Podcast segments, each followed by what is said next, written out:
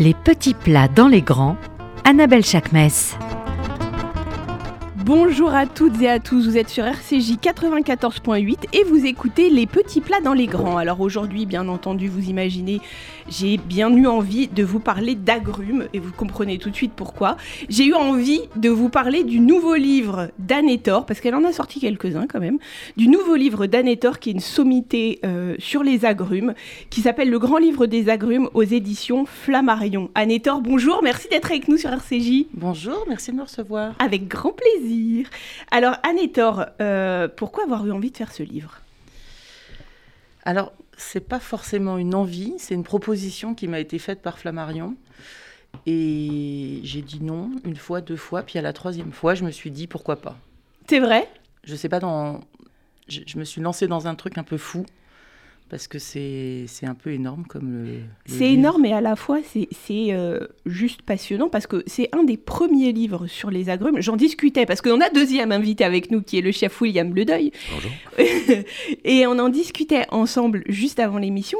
C'est à la fois énorme et à la fois, pour moi, c'est un des, des seuls livres que je trouve accessible sur les agrumes aussi précis et diverses. On a, euh, on a plein de choses, enfin, on a des techniques, on a des recettes, on a des descriptions.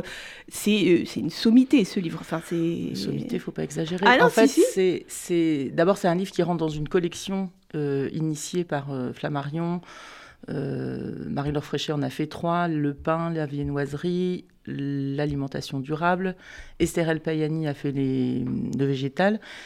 Et c'est vraiment un livre qui s'adresse au grand public. Et, et moi, je n'ai cessé d'écrire ce livre en pensant à Chantal dans la Creuse. Euh, Je, je la remercie à la fin. Moi, c'est Monica Dunkerque, mais c'est ça, Il y a. Marie-Claude à Marc-en-Barreuil aussi, mais Chantal dans la Creuse, c'était hyper important pour moi. Donc, euh, chaque ligne doit être accessible, en fait. Ouais. Donc, l'idée, c'est de d'expliquer. En, en- en écrivant, je me suis rendu compte que la plupart des gens savaient citer cinq agrumes. Après, euh, ils savent pas. Donc là, il y en a 18 qui sont développés avec leurs variétés, leurs particularités, les hybrides. Et puis, euh, l'idée, c'est vraiment de, rendre ces fruits accessibles au grand public. Donc, tout a été pensé comme ça. Et chaque recette, même si ce sont des chefs qui les ont imaginées, elles sont accessibles. Et c'est aussi pour ça, c'était un souhait de ma part de les faire toutes à la maison, parce que à partir du moment où je suis capable de les faire avec du matériel de ménagère classique, euh, Chantal dans la Creuse, elle est capable de les faire aussi. Ok. Alors, vous comme, comme on le disait tout à l'heure, vous avez décidé de, de mettre des recettes, euh, plein de choses, et notamment des recettes de chef. William Ledeuil, comment on a envie de travailler les agrumes quand on est un chef comme vous, qui, euh, euh, un des, des- des plus grands chefs français, enfin en tout cas moi qui, dont la cuisine me parle le plus, qu'est-ce qui fait que euh, un jour on, on- on inclut les agrumes dans, dans sa cuisine? D'abord, la première fois, c'est comment on les découvre. C'est ça, comment on les découvre. Parce que vous, vous allez très loin. Vous nous avez amené des trucs que la plupart des gens, moi, ma mère ne connaît pas. Ouais. Vous, nous, vous nous avez amené quoi? Alors, si je reviens juste avant Oui, de... pardon. Je vais juste revenir un petit peu, parce que Anne en parle dans, dans le livre, d'ailleurs, un petit peu. Moi, la première fois, la, je dirais la, la première fois où je découvre un peu les, les agrumes, euh, c'est pas un garçon qui s'appelle Alain Cohen, euh, Mhm. l'histoire est racontée dans le livre, qui arrive avec un, un plateau de- d'agrumes de, de chez Bénédicte et Michel Bachès, Mhm. avec euh, un yuzu, un citron caviar, une main de Bouddha. et il me dit, voilà, qu'est-ce que tu en penses? Et je lui dis, ben, c'est magnifique. Mm. Mais qu'est-ce qu'on en fait après? Mm. Donc effectivement, mais euh, en fait, euh, le métier de cuisinier, c'est un métier qui, qui doit, c'est la curiosité avant tout. Donc euh, cette curiosité, on, on va chercher un petit peu qu'est-ce que c'est, euh, qu'est-ce qu'on peut en faire, on la découvre. Mhm. Et en même temps, bon, elle correspond, euh, je dirais, la, l'agrume, euh, c'est un peu le prolongement de la cuisine que je fais aujourd'hui, c'est-à-dire que j'ai utilisé beaucoup de, d'exhausteurs de goût naturel avec Oui. les, les produits d'Asie comme tous les, les rhizomes, la citronnelle, le gingembre, le galanga. Et les agrumes, c'est exactement la même chose, c'est un exhausteur de goût naturel.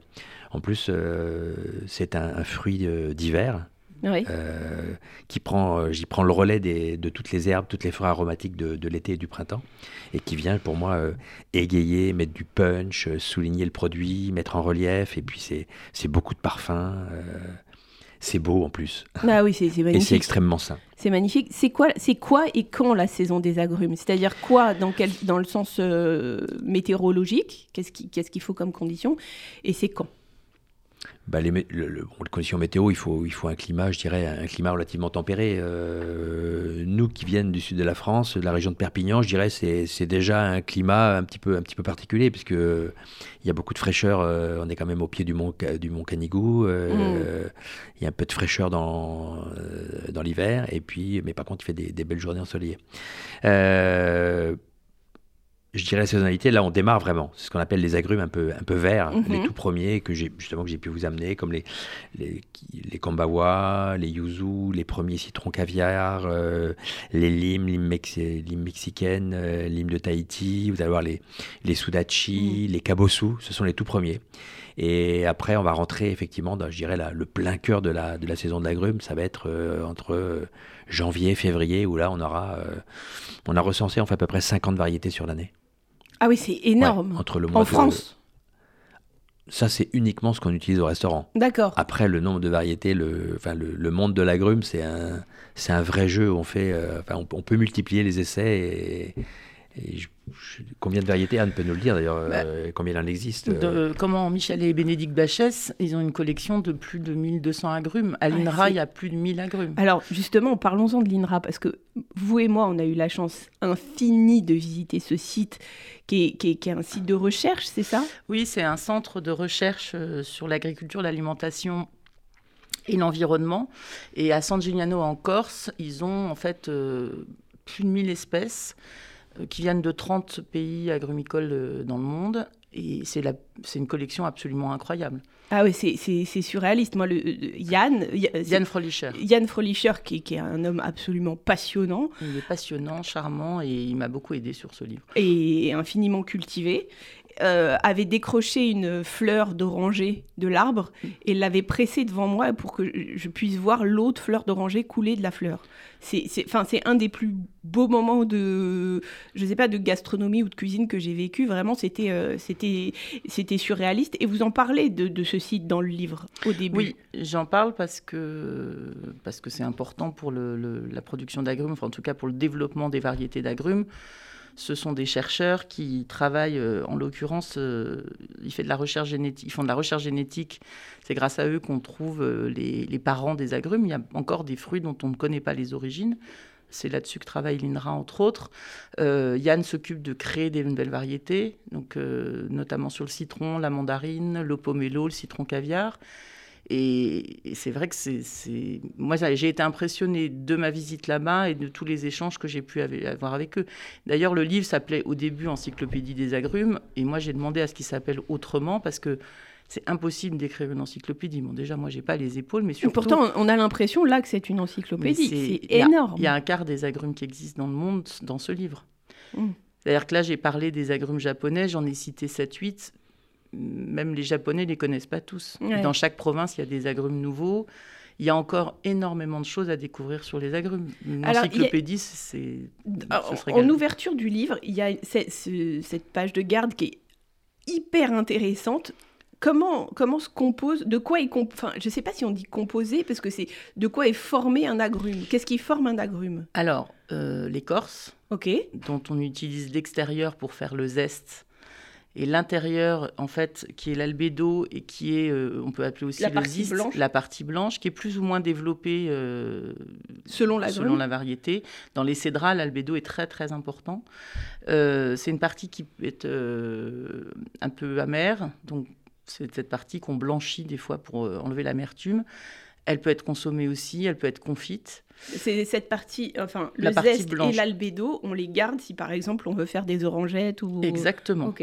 Et puis après, il y a la pulpe de l'agrume, composée de, petits euh, segments. D'accord. Euh, et de pépins. D'accord. Et, euh, et, les feuilles, par exemple, de l'agrume, on peut les, les, utiliser en cuisine oui, alors il y a notamment, je sais que William les utilise beaucoup, les feuilles de combava. Ok. Qui parfument les bouillons. Les feuilles de bergamote. Feuilles de bergamote. feuilles de cédrat également. cédrat aussi, oui. Ok. Et les, feuilles de citronnier, on, peut Les feuilles de lime Ouais. Citronnier et lime, alors c'est ça, les feuilles de citronnier et les... C'est la feuille de cambawa en fait, hein, qui est vraiment la, la qui, a vraiment le, plus de parfum. Il suffit de... Bah, nous on l'utilise beaucoup dans la, pour, pour terminer les, les bouillons, même dans les garnitures aromatiques. Hein, Moi, elle a révolutionné mon, le bouquet garni à la française. C'est vrai Parce que ça, ça, ça, matche bien avec le galonga dont vous parliez tout à l'heure. Ça matche bien avec, avec beaucoup de choses en fait. Ça amène de, de la fraîcheur, du, du parfum. et nous, elle vient toujours en infusion dans les, dans les bouillons en dernière minute.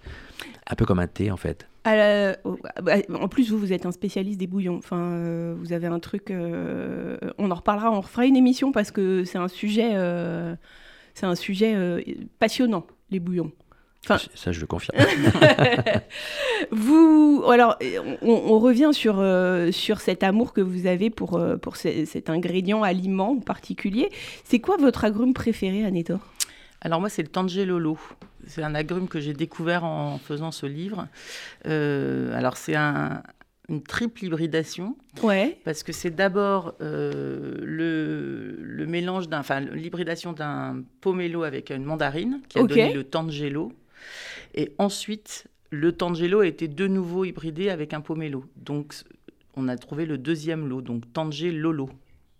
Ok. Et alors, mais c'est un petit agrume tout doux, tout rond, euh, qui est à la fois acide et à la fois sucré. Enfin, moi, j'ai beaucoup d'affection euh, pour ce petit agrume. Ok. Et vous, chef? Alors moi, je fonctionne un peu aux humeurs, donc ça va dépendre un petit peu de la, de la saison des, des, agrumes. J'aime beaucoup, alors par exemple, le, le yuzu, euh, qui est devenu un peu un produit, un peu, on parle beaucoup en termes d'agrumes, mais que j'affectionne quand même particulièrement. Ok. C'est pas, je vais l'aimer beaucoup moi sur maturité. C'est-à-dire D'accord, parce que là, il est en sous-maturité. Pas en sous-maturité, il est prêt à utiliser, mais on a, euh, comme dit tout à l'heure, une, albédo très, euh, très fine, euh, avec un petit peu de. mais beaucoup de parfum dans le, dans le ziste, beaucoup de jus, beaucoup de parfum. Alors que quand il est en sur-maturité, il n'y a plus beaucoup de jus, mais il a, il a pris beaucoup de volume, il est jaune, et là, il a une albédo qui est très épaisse. Et on peut le manger, on, peut le, on le fait simplement cuire dans un sirop, c'est une vraie confiture, mais naturelle. après, j'ai. Alors, j'ai un un agrume un peu euh, fétiche aussi, c'est le limagro fruit. Je crois que c'est d'ailleurs, j'ai cru le reconnaître. Une recette de limagro fruit. Oui, parce qu'en fait, dans le livre, euh, il n'y a aucune photo d'humain. On l'a pas précisé, pas mais euh, hein. c'est pas le propos. On l'a pas précisé. D'ailleurs, je, me suis rendu compte qu'on avait oublié ou, pas précisé, mais il y, a neuf interviews entretiens plutôt avec des personnalités du monde des agrumes et chacun est illustré par son fruit préféré. Ok. Alors, par exemple, donnez-nous un exemple. Alors, euh, bah, William est illustré par la lime à gros fruits. Euh, Laurent Bourabag, l'agrumiste, est illustré par le, L'Orange, euh, Perrine et Étienne Chalère sont illustrés par la main de Bouddha. Euh, Michel et Bénédicte Bachès sont illustrés par chacun leur fruit. Donc il y a euh, à la fois un pamplemousse et un, un kumquat. Je ne savais pas du tout, et j'ai découvert en lisant de votre livre que la main de Bouddha, c'est un... un cédra. C'est un cédra. C'est une variété de cédra. Je ne savais pas du tout. Alors on va parler de recettes maintenant. Et j'ai à peu près l'intégralité de votre livre, j'ai eu envie de le manger, je ne vous cache pas. mais vraiment. Enfin, donc du coup... mais c'est bien parce que c'est. Vous, savez un truc, Anétor, c'est que tout ce qui est agrumes, alors plus sur les, les, agrumes acides, acides, moins sucrés comme euh, l'orange qui peut être sucré parfois, mais euh, l'acidité de l'agrume, alors c'est un nom particulier que j'ai oublié, je vous dis sincèrement, mais si vous buvez un verre de jus de citron avant chaque repas, ça va ralentir votre digestion et du coup, vous aurez des pics de glycémie moins moins forts. Donc vous voyez, il y a un mix hyper intéressant parce qu'il y a une des recettes qui a retenu particulièrement mon attention, à double titre. C'est la recette de la page 295, les dentelles de cucugnan au citron et crème de parmesan, poivre fumé. Il faut que vous me racontiez. C'est parce que c'est des recettes qui sont quand même pas très compliquées en vérité. Alors c'est aussi une volonté. Ok.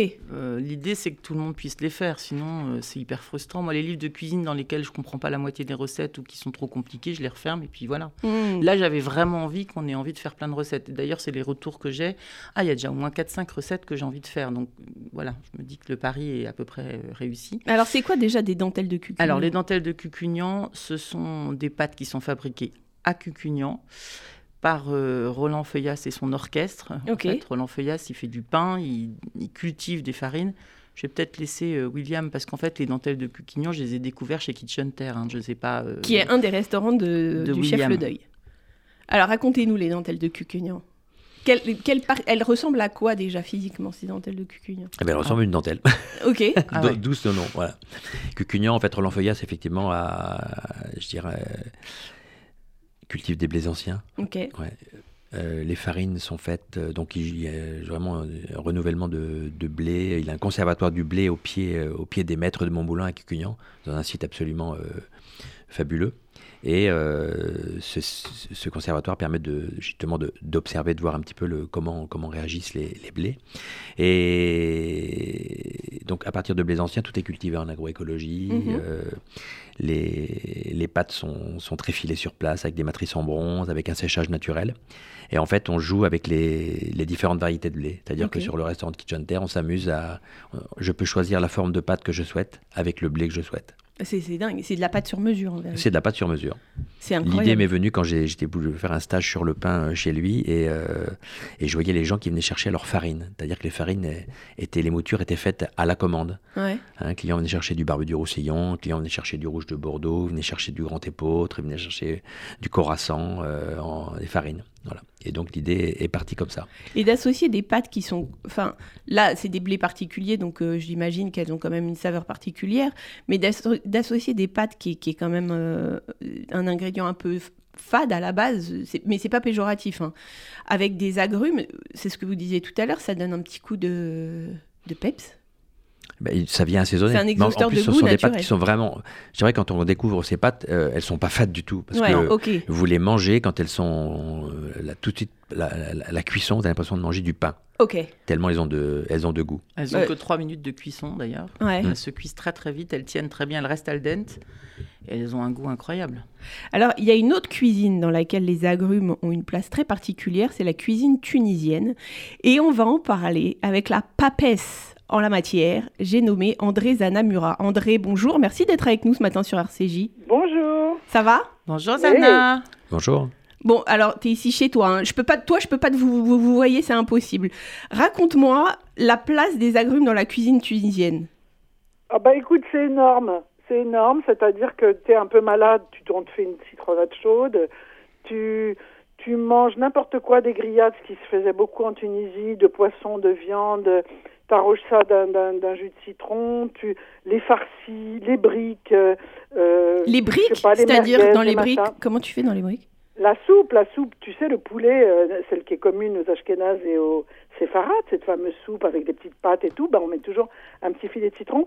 Je ne peux pas t'expliquer, c'est- c'est-à-dire que nous, on en met partout. Mais dans les partout. briques, comment tu fais Bah, tu sais, la brique est farcie, alors euh, on la coupe, en, on, l'ouvre en deux parce qu'elle est très chaude, on ne peut pas mordre dedans, et on met un petit filet de citron dans la, dans la, dans la farce, euh, celles qui sont farcies, les petites euh, triangles, tu- pas, pas la brique à l'œuf, tu vois. Non mais tu vois déjà ah, André le problème c'est que elle ouvre la bouche déjà t'as envie de manger. Tu sais pas ce qu'elle va te dire mais déjà t'es es au taquet.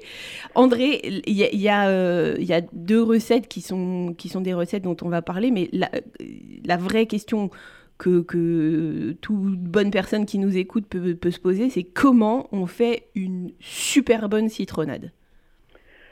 Alors, euh, on a un petit peu, depuis ma mère, ma grand-mère, on a rajouté un peu de sucre, et on a euh, rajouté un peu de citron et diminué un peu le sucre.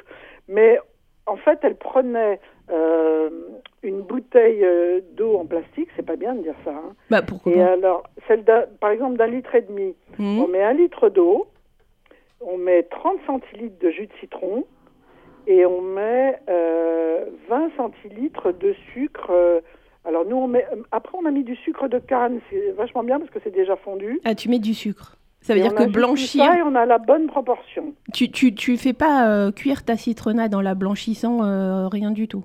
Ah non, ah D'accord. non, il n'y a, pas de- il y a pas de cuisson, c'est le jus de citron là. ok. Il n'y a ni zeste ni... euh, Non, non, là c'est juste le jus, jus de citron, donc au jus de citron et sucre. Ok. Alors après, évidemment, on la présente, on peut mettre une branche de, de menthe fraîche, on peut mettre de, de l'eau de fleur d'oranger pour la parfumer, mais moi je l'aime, je l'aime nature comme ça.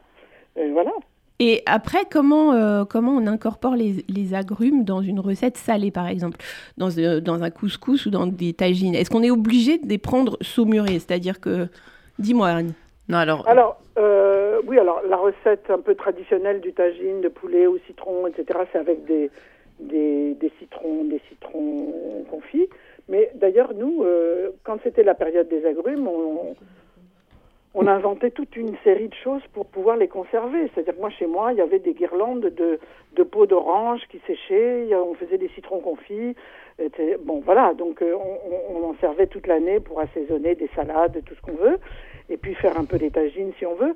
Mais, mais cette recette, par exemple, qui est dans le livre d'Anne, bonjour Anne, je t'aime, et Moi aussi, Et- je t'aime. Alors, est-ce que je peux dire quelque chose avant de... Non, parce que Ouais. euh, il y a y a quatre- ce livre fait 396 pages. Il y a quelques coquilles. Mais comme dans tous les livres, il y a des coquilles. D'accord, t'inquiète. mais là, il y en a une énorme. C'est-à-dire que sur la recette de Zana, donc qui est un tagine de veau au citron, il y a les ingrédients des nouilles soba au coq. Ah, surtout au coq. C'est-à-dire que, euh, voilà, c'est impossible. Donc, Mais il n'y a pas le tagine de veau au citron, il n'y a pas les, les ingrédients dans les nouilles soba.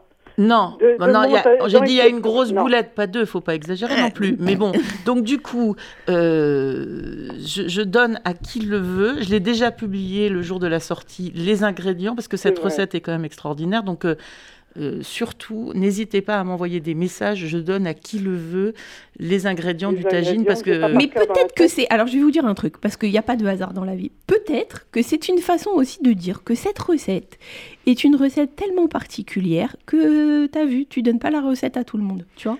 Oh, non, Ah ben, Zana est quelqu'un de très la- particulier. Tu vois. c'est le top of the best. Il y a un livre qui est totalement déchiqueté dans ma cuisine et que je ne changerai pour rien au monde, donc il part en lambeaux, mais je le sors tous les jours de l'étagère, donc forcément il y a un moment où il...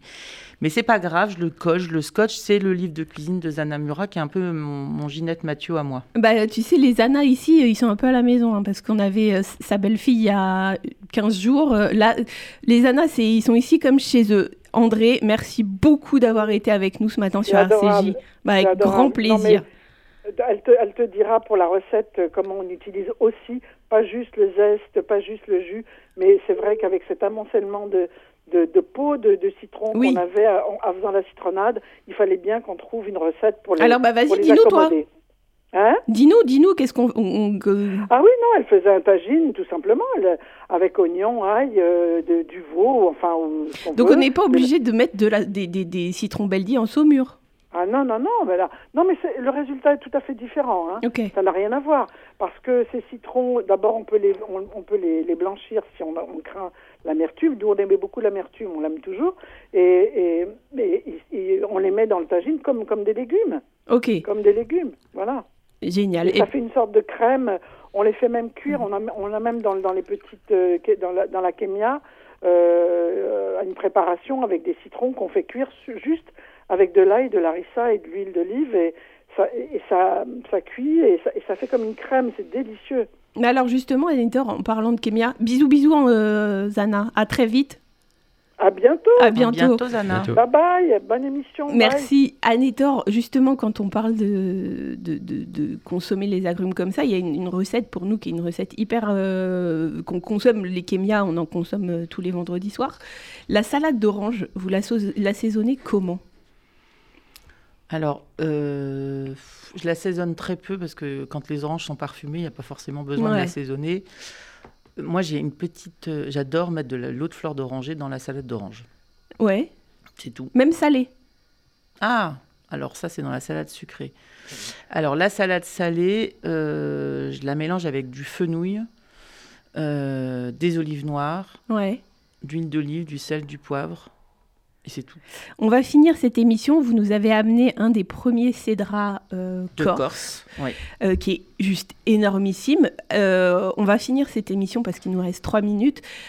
Expliquez-nous les particularités du cédra. Il est cultivé comment Où euh, Alors, il est cultivé, euh, ça c'est un cédrat de Corse, donc il est cultivé en Corse et il y a deux grosses variétés. Il y a le cédrat de Corse et il y a le cédrat diamante, donc qui est lui euh, plutôt cultivé dans le sud de l'Italie. C'est un des premiers gros fruits effectivement qu'on trouve. Là, il est loin de moi, mais je le sens, il sent très fort, c'est hyper parfumé. Il y a plein de choses à faire avec. Moi, il y a un truc que j'adore faire, c'est ce que j'appelle de la dentelle de cédrat. Euh, on avait la dentelle de cucugnan, c'est que je le coupe en fines euh, tranches et je le mets dans de l'huile d'olive euh, coupée avec de l'huile de une huile neutre pour pas qu'elle fige au frigidaire et je mets des, des- des petites lamelles de dentelle partout euh, dans la salade, sur un carpaccio. Et ça euh, veut dire que votre huile, après, elle est aussi aromatisée et après je garde de l'huile et je me sers de l'huile pour faire une salade. par ok, exemple. mais ça veut dire que ça, ça a quoi comme, euh, en définitive, comme, euh, comme... On- Il bah, se passe quoi quand vous mettez du cédrat dans de l'huile ou n'importe quel autre agrume? Ça garde le goût et puis ça parfume énormément, ça parfume l'huile et puis les, les tranches. Alors, faut vraiment le couper très fin À à la la, mandoline. trancheuse ou à la mandoline. C'est un goût incroyable. D'accord. Il y a de telles essences dans les agrumes que. Mais c'est ça, c'est ça. On peut s'amuser. Je sais pas si on le voit sur celui-là, mais regardez par exemple. Ah oui, dites donc. Ouais. C'est il y a la fou. même chose sur le ouais. Et ça veut dire que, ce qu'on fait avec le, ce que, ce que Anne nous suggère de faire avec le cédrat, on peut le faire avec n'importe quel autre agrume, William Le Deuil Non, parce que c'est vrai que ce cédrat, il est, il a le bédo et c'est une énorme. Il y a quasiment pas de. Il n'y a presque pas de pulpe. Pas de Donc le ça veut dire que l'albédo n'est pas amer au point qu'on puisse pas le Ah, pas manger? du tout. C'est Bah, Dans le cédrat, c'est tout doux. C'est c'est très parfumé. c'est- ouais. Et alors il y a une recette dans votre livre euh, qui, qui est aux mains de Bouddha avec une crème de châtaigne. Ça veut dire qu'on on est Ah, sur. cette euh, recette, elle est dingue. c'est- une recette de Jean-Michel Carrette, euh, le chef de- des terrasses à Tournu. En fait, lui, il se sert de la main de Bouddha comme raviole, en fait, comme, comme support, de, enfin, comme contenant. Il coupe les tranches de main de Bouddha. Alors, faut pas prendre une, faut prendre une tranche de Bouddha, dont les- une tranche de main de Bouddha dont les, les doigts sont assez refermés. mhm. En coupant très fin, ça fait une forme de raviole. Il met une farce. Alors là, c'est une farce à la châtaigne, mais il peut le faire. Enfin, il le fait lui avec plusieurs euh, farces et on peut nous inventer plein de choses. On garnit la, la lamelle de, de main de Bouddha. On met un petit peu d'huile pour que ça colle. On remet l'autre et on cuit ça deux minutes à la vapeur. C'est totalement dingue. En revanche, il faut pas surcuire parce que là, on fait ressortir l'amertume. Génial. Eh ben écoutez, merci à tous les deux d'avoir été avec nous ce matin. Je rappelle la sortie de votre livre qui est sorti il y a 15 jours aujourd'hui. 15 jours, voilà, qui s'appelle Le Grand Livre des Agrumes aux éditions Flammarion. Merci Anne, merci William d'avoir été avec nous ce matin sur RCJ. À très bientôt, je vous dis à la semaine prochaine. Au revoir.